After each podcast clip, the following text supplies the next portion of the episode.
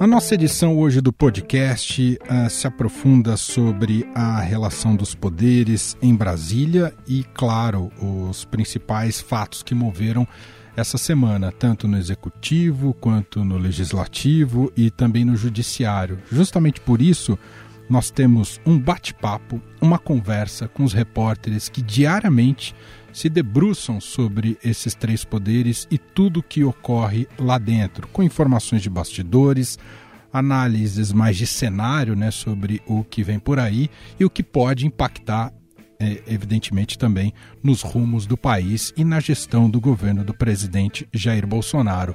Vou apresentar então meus três convidados de hoje. A gente espera que, essa, que esse encontro seja cada vez mais recorrente, que pode enriquecer muito o debate aqui dentro do nosso podcast Estado Notícias. Começa apresentando a Jussara Soares, repórter em Brasília, que acompanha o executivo e o presidente Jair Bolsonaro.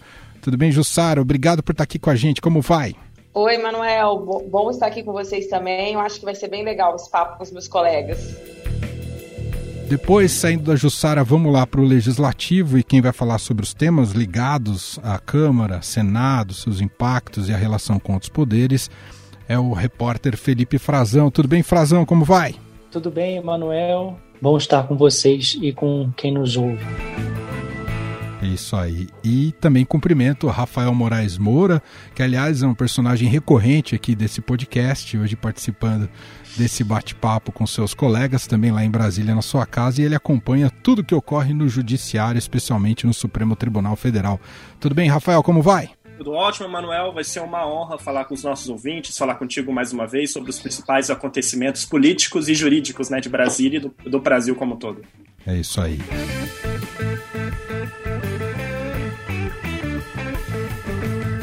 Bom, primeiro tema de hoje da conversa com os três, Jussara Soares, Felipe Frazão, Rafael Moraes Moura. Vamos falar sobre fake news e lei das fake news. Foi aprovada nessa semana no Senado Federal, ainda vai para a Câmara. Tem recado do Bolsonaro que a Jussara vai falar daqui a pouquinho, mas primeiro, Felipe, conta para gente como é que se deu essa aprovação lá no Senado. E aí, Frazão, o que você pode contar para gente? Esse projeto que a gente está chamando de fake news, na verdade, é uma lei brasileira de liberdade, responsabilidade e transparência na internet. Esse é o, o, enunciado dela, né? E essa lei, ela vai servir tanto para as redes sociais como para os serviços de mensagem, tipo WhatsApp, Telegram, que são aí talvez sejam os mais usados aqui no Brasil, né? Ela regula uma série de coisas, desde os perfis até a armazenagem, a identificação dos usuários. Então, assim, essa lei é bastante ampla e por ter essa divisão ali no Senado que ficou muito clara, né? E essa não é uma questão apenas partidária, é uma questão que muitos dos senadores concordam ou discordam e apontam, fizeram reparos. Essa, essa lei vai ser possivelmente modificada na Câmara. Há uma expectativa de que a Câmara, que vai analisá-la agora, também passe por intensos debates lá, que haja muita divergência, e tem muitos especialistas dizendo que há inconstitucionalidade nesse texto, né? que esse texto está aí tirando a privacidade, invadindo, dando uma espécie de controle sobre o que os usuários postam nas redes sociais. Mas tem, ela é muito ampla, regula a publicidade, regula a armazenagem dessas mensagens para fins de investigação, também a identificação dos usuários. Não há, os especialistas dizem que não há uma lei parecida com essa no mundo todo, e essa lei, é preciso dizer, ela tem origem, o relator dela, na verdade, foi quem negociou esse texto, é o senador Ângelo Coronel, ele é presidente da Comissão Parlamentar Mista de Inquérito das Fake News também. Por isso, por ter essa marca de um presidente de uma CPI que está investigando o uso de fake news, né, disseminação de notícias falsas e também de ataques a políticos desde as eleições de 2018 e está atingindo muito o governo. O governo tem reagido contra essa, essa lei nova, porque tem a marca do senador. Ele tem sido enxergado como um adversário do governo. E é por isso que o presidente já se manifestou que ele vetaria, como a Jussara pode falar melhor para a gente. Diga então para a gente, Jussara, como é que foi essa reação do presidente Jair Bolsonaro, que anda bastante quietinho, por sinal, né, Jussara? Exatamente, Manuel. Foi bem característico, foi bem importante esse, esse rompimento do silêncio do presidente. Depois de dias ali em silêncio, falou ali com seus apoiadores que ficam na porta da alvorada para mandar um recado muito claro para o Congresso. Primeiro, ele disse que acha que não vinga o projeto no, na Câmara, mas avisou que se vingar, se passar o projeto, ele vai vetar. Acho que na Câmara vai ser difícil aprovar. Agora, se for, cabe a nós ainda a possibilidade do veto. Não acho que não vai vingar esse projeto, não. Esse recado para o presidente é muito importante. Toda a base dele, ele costuma repetir isso com muita frequência, de que toda a eleição dele se deve à atuação nas redes sociais, na internet. Ele diz que o governo dele é, só é divulgado porque hoje existem as redes sociais. Então, esse é um tema caro ao presidente, à família do presidente e aos apoiadores. Né? E, conversando ali nos bastidores com alguns membros do primeiro escalão, o presidente foi claro, ele não teme nem, por exemplo, se ele vetar e esse projeto tiver força, e se o Congresso tiver força, pode derrubar o veto. O presidente não se importa com isso. O recado que ele quer passar é que ele não vai é, chancelar esse projeto. Então, a leitura hoje no governo é que o projeto é muito ruim, eles são totalmente contra.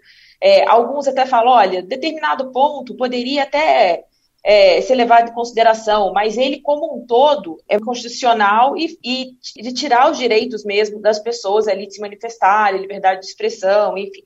Então, esse é o, hoje é o ponto. Tem um outro ponto bastante interessante, é que esse projeto de lei fala da é, rastreabilidade das mensagens em massa. É importante dizer que, além dos perfis na internet, é, no, nas redes sociais, como Twitter, Facebook Instagram, a, a força do bolsonarismo está muito também nessas mensagens enviadas pelo aplicativo de mensagens, como WhatsApp e Telegram. E muitos grupos do presidente, os atos em favor ao presidente, são organizados principalmente por esses grupos. Inclusive, tem inquérito no Supremo Tribunal Federal para investigar essa ação. Eu acho que o Rafa vai contar melhor para gente sobre isso. Passou a bola diretamente para você, Rafael Moraes Moura, porque é uma dor de cabeça isso para o presidente lá no âmbito do judiciário, né, Rafa?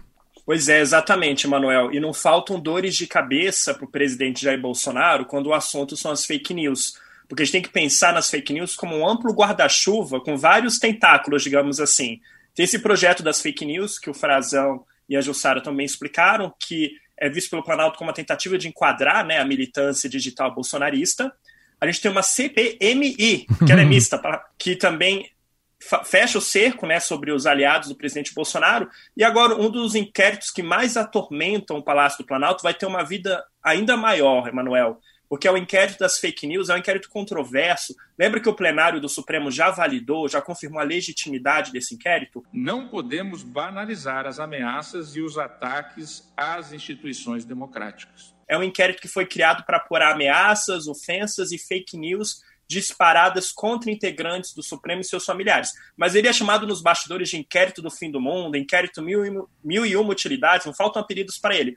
Porque ele já fechou o cerco sobre aquele grupo, o Gabinete do Ódio, aquele grupo coordenado pelo vereador Carlos Bolsonaro, aquela militância digital bolsonarista, né?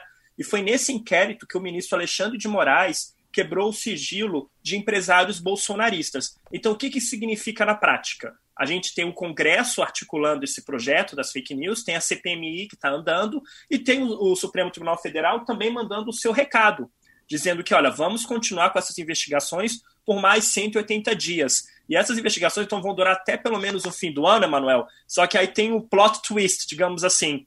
Essa, essa ação, esse inquérito pode turbinar as ações que investigam a campanha de Bolsonaro à presidência da República. Essas ações que estão lá num outro tribunal, no Tribunal Superior Eleitoral, e onde o Alexandre de Moraes também é ministro. Então, as provas colhidas no inquérito das fake news do Supremo podem turbinar, incrementar essas ações que investigam a campanha de Bolsonaro. Tem duas, na verdade, que investigam um ataque cibernético ao grupo Mulheres Unidas contra Bolsonaro. Isso foi um episódio que ocorreu, Emanuel, lá em setembro de 2018. Parece que foi até uma década atrás, né?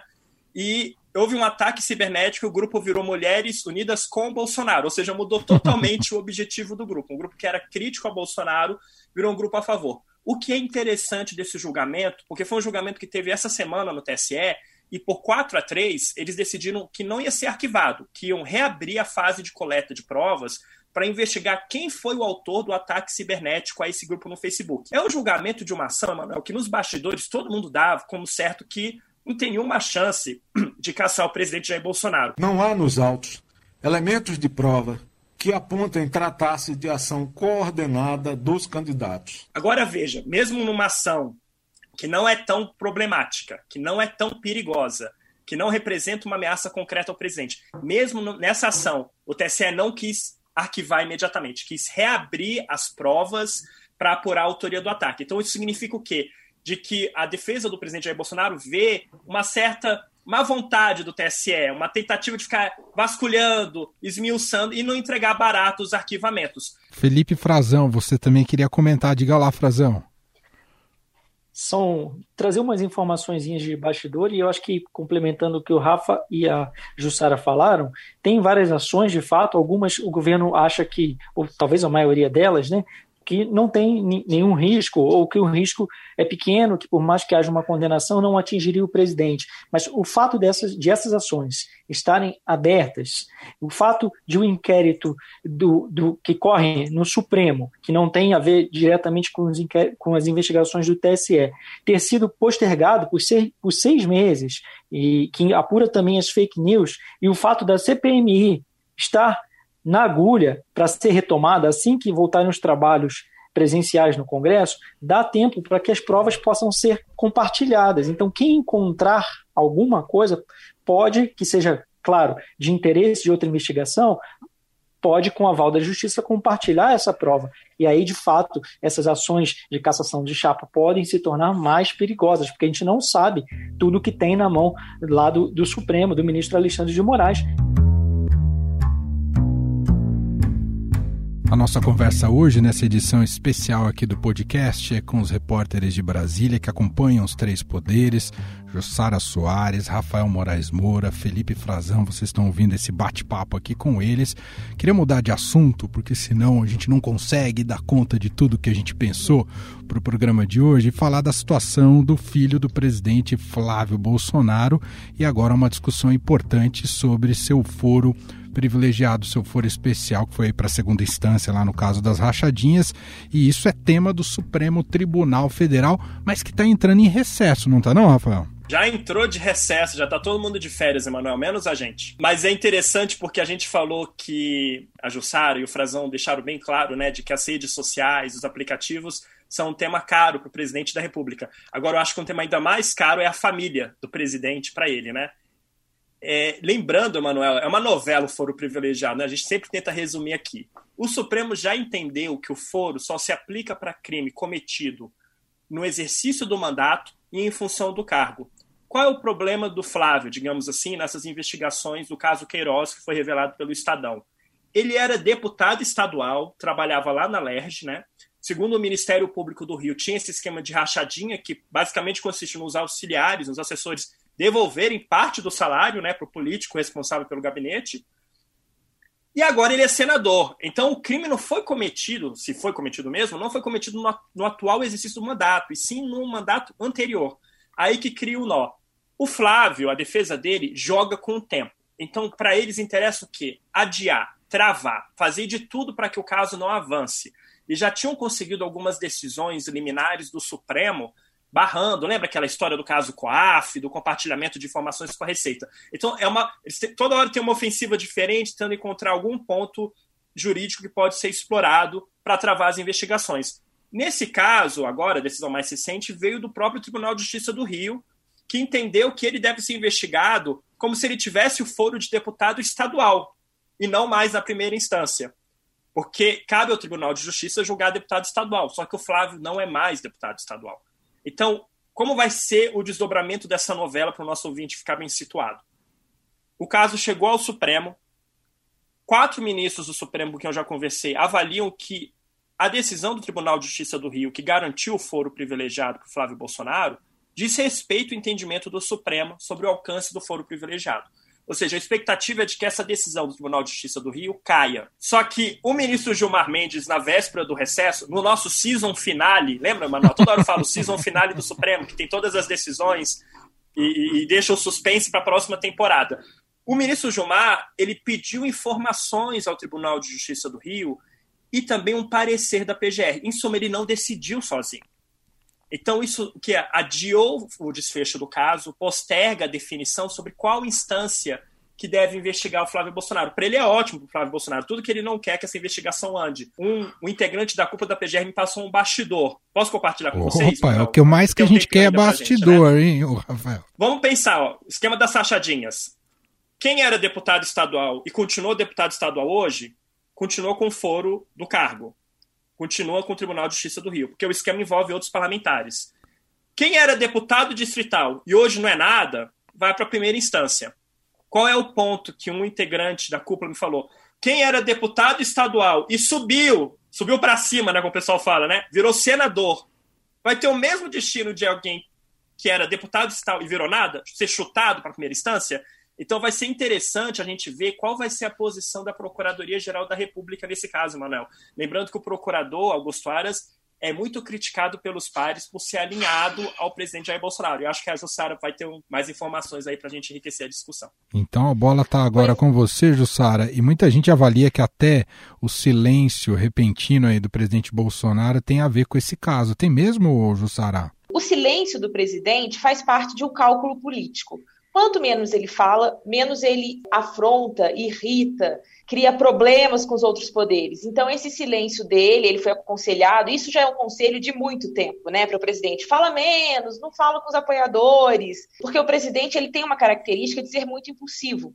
Então, ele, diante do repórter pergunta, ele não calcula muito, ele vai falando. É uma patifaria! Cala a boca, não perguntei nada. E isso, na, os auxiliares falavam, você, né, o senhor se atrapalha, falava para o presidente. E ele só se convenceu disso nos últimos dias, né? Nos últimas, nas últimas semanas para cá, que a gente vem observando esse silêncio. Quando ele, toda vez que ele precisou falar, né? Que ele, ele foi muito pontual, sem dar ali muita manchete, muito título de matéria. Ele foi bem assim.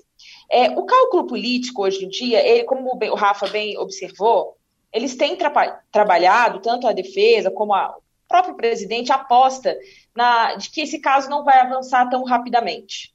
E, e aí, no cálculo político, é o seguinte: se o presidente vier a ser envolvido, no caso Flávio Bolsonaro, a avaliação deles para, porque o presidente não pode ser investigado por fatos que ocorreram antes dele chegar à presidência. Então, esse cálculo também já está feito. E outra observação que eles fazem é o seguinte: se avançar o caso Flávio Bolsonaro, isso precisa avançar sobre os outros deputados, né?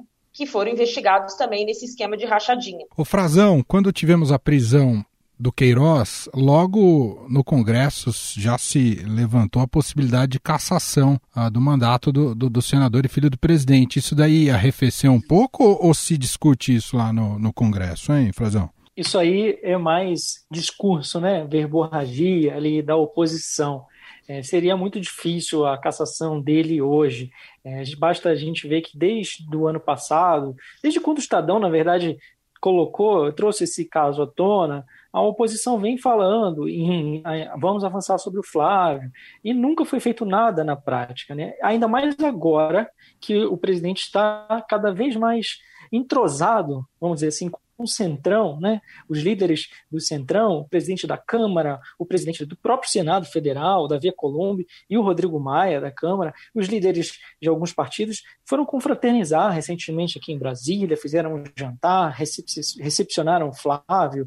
Então, e o Flávio de fato é um cara que nos bastidores, ele é um senador e é bem quisto pelos outros. Talvez da família Bolsonaro seja o que se relaciona melhor e, claro, o centrão, os partidos todos estão sendo atendidos. Basta a gente ver que, por exemplo, se a gente nem for falar, entrar na questão da cassação direta do mandato do Flávio, né? a gente pode falar da CPI. Há um pedido de CPI, o Frota, o Alexandre Frota, ex-aliado né, da família Bolsonaro, já entrou com um pedido de CPI para investigar, não especificamente lá rachadinha e tudo mais, mas ele pede a investigação de o que ele acha que é uma, uma organização criminosa que seria integrada pelo Flávio, pelo Queiroz, pelo advogado Acef, e que o Acef poderia estar intermediando aí negócios para o governo federal, poderia estar agindo no interesse de empresas às quais ele e a, e a esposa dele, a ex-esposa dele, são ligados, né, por e que tem contratos com o governo, tem uma série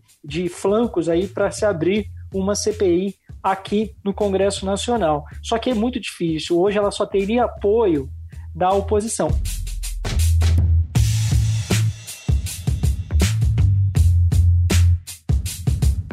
Gente, vamos entrar aqui no último tema e eu vou pedir aqui para os meus queridos convidados de Brasília para sermos bem sintéticos aqui para encerrar nosso bate-papo de hoje. A gente está com Jussara Soares, Rafael Moraes Moura, Felipe Frazão, os três de Brasília. Tivemos nessa semana também a aprovação do adiamento das eleições. Inicialmente, Uh, havia uma resistência da Câmara, no Senado foi muito mais rápido, mas depois essa resistência caiu, o adiamento foi aprovado, as eleições ficaram, eleições municipais este ano ficaram para novembro. Rafael, começando por você, isso atendeu a um desejo antigo e manifestado muito previamente pelo presidente do TSE, Luiz Roberto Barroso, não é, Rafael? Exatamente. O Barroso, Manuel, sempre deixou claro que a decisão final cabia ao Congresso. Cabia ao Congresso aprovar uma proposta de emenda à Constituição alterando a data das eleições nesse ano.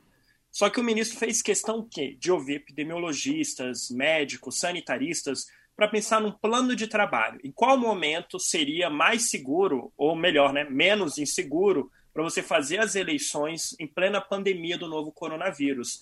E o Barroso articulou muito, o Frazão pode dar mais detalhes depois também, com o presidente da Câmara, com o presidente do Senado, costurando um acerto para achar o mínimo denominador comum. Em reunião no TSE, propusemos ao presidente Davi Alcolumbre e ao presidente Rodrigo Maia o adiamento dentro de uma janela. E acabou que o primeiro turno das eleições vai ficar para 15 de novembro e o segundo turno para 29 de novembro.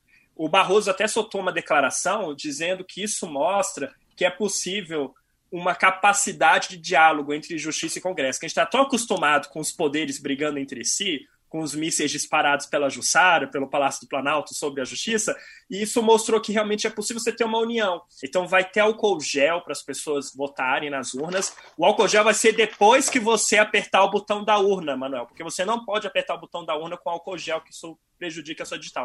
Vai ser depois.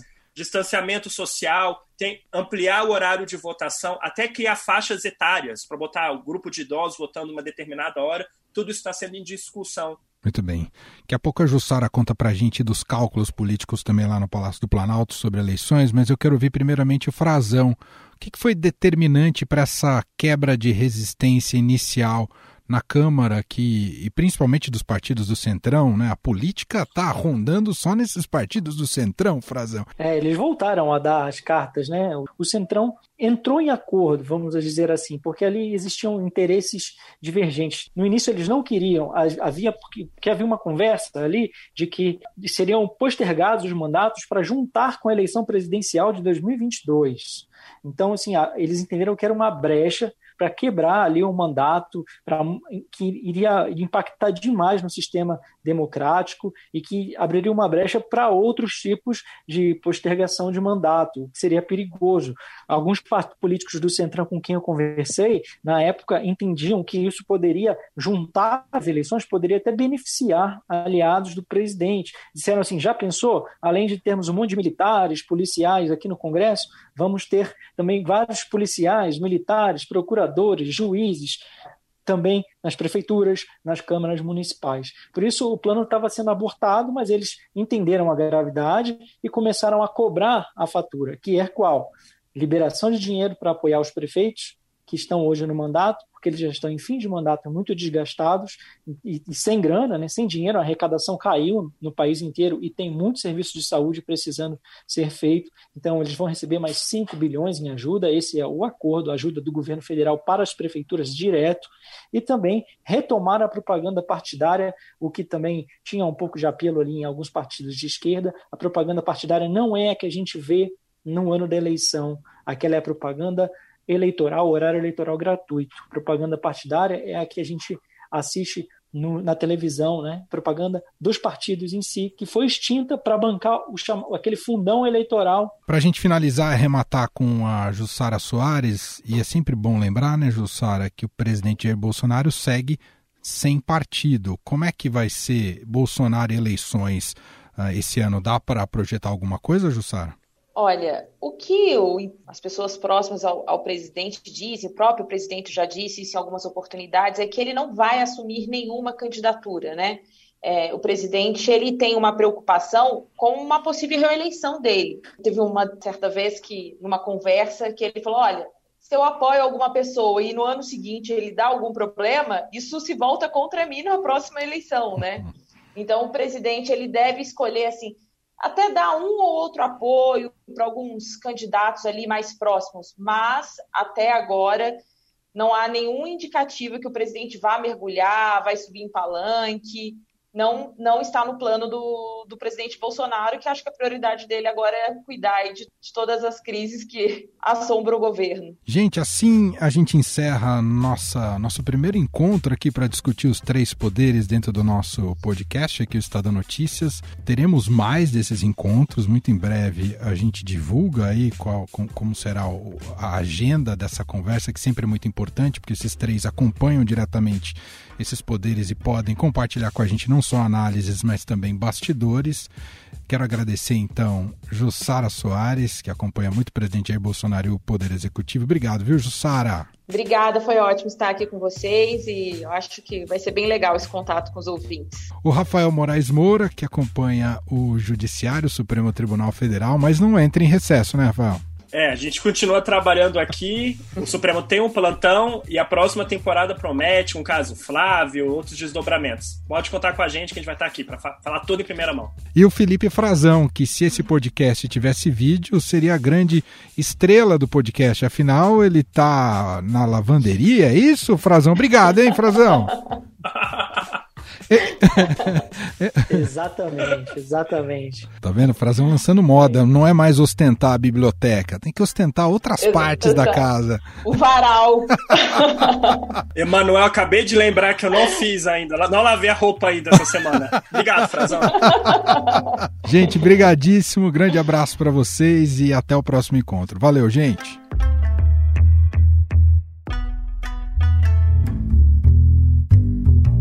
Estadão Notícias desta sexta-feira vai ficando por aqui. Contou com a apresentação minha, Emanuel Bonfim, produção de Gustavo Lopes e montagem de Nelson Volter. Diretor de jornalismo do Grupo Estado é João Fábio Caminuto. Para mandar a sua sugestão ou comentário, nosso e-mail é podcast@estadão.com. Um abraço para você e hoje, sexta-feira, lembrando, temos o, mais um encontro, né? mais um papo nosso às 5 da tarde, mais uma edição do podcast na quarentena, toda sexta-feira às 5 da tarde. E hoje é um especial sobre lives. Mas não vamos falar do ponto de vista dos artistas, a gente vai falar um pouco mais sobre os bastidores das lives, tá? Sensacional. Então a gente se fala mais tarde, 5 horas, com mais um podcast na quarentena. Até lá! Estadão Notícias.